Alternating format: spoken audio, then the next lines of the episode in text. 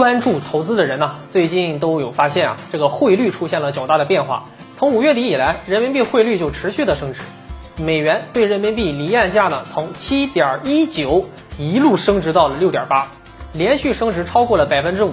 一开始啊，是因为美元贬值，毕竟啊，美元指数啊也从一百多点掉到了九十三以下。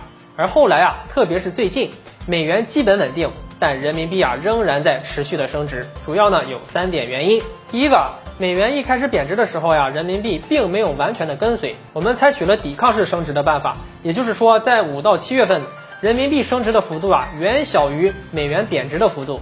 而最近呢，美元不动了，那人民币刚好用缓慢的节奏呢弥补这一个幅度。那我们总体追求的是币值的稳定，尽量不要随美元大起大落。所以，我们看到最近几年人民币它都是这个思路。美元大涨大跌的时候呀，我们都是温和的跟随，抵抗波动，把幅度通过时间拉长。第二，人民币在价值方面啊确实提升了。今年从全世界的经济来看呢，二季度基本全球大幅衰退，美国二季度 GDP 下跌超过百分之三十，日本呢是接近百分之三十。相比之下，我们的 GDP 啊，在一季度啊，只是下降了百分之六点八，二季度啊就基本回正了，复工复产呢也是基本上快恢复正常了。预计三四季度啊，基本上这个经济就会恢复到疫情前的水平。所以说啊，今年中国经济相对于世界经济的优势很大，那么自然钱也都往确定性高的地方跑，那么外资持续的流入也就推高了人民币的币值。第三，有意为之，那之前为了谈判，我们故意扔了很多的筹码。这就是告诉对岸呀，你的这个加征关税啊是没用的，那我一贬值就能对冲掉，所以呀，你最好跟我好好的谈判。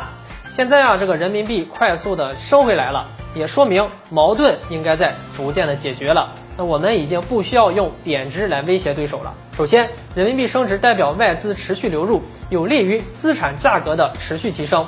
外资进入国内啊是不能直接用美元的，所以啊，他得到外管局去把美元换成人民币。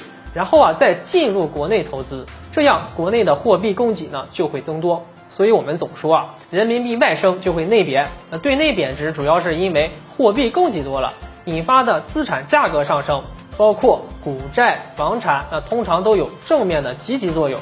其次，升值代表人民币购买力增强，对于做进口生意的肯定是利好。那对于做出口生意呢，那手上囤积了大量美元的朋友呀。肯定是利空的。第三呢，这个对于未来的方向判断，人民币现在仍然被低估啊，未来恐怕仍然要继续升值。而美元现在啊有点放水放大发了。今年美元广义货币飙升太多，一开始啊确实是因为流动性危机，但后来流动性危机缓解了，股市也恢复之后呀，这些钱就造成了美元的压力。如果简单的测算一下。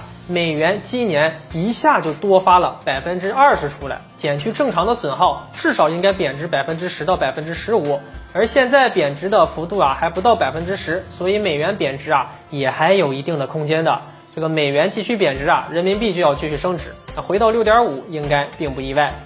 至于有人说美元印了这么多钞票，会不会就此信用崩塌呢？啊，不会的，美元的信用问题呢，这个美联储比我们更关注呀。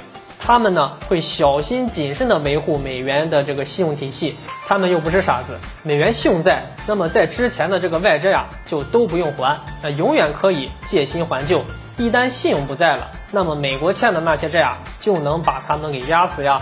所以呀，看似美国在玩命印钞票，但其实都是有节制的，而这个底线就是它的信用，在信用允许的范围内啊，不影响美元世界货币地位的情况下。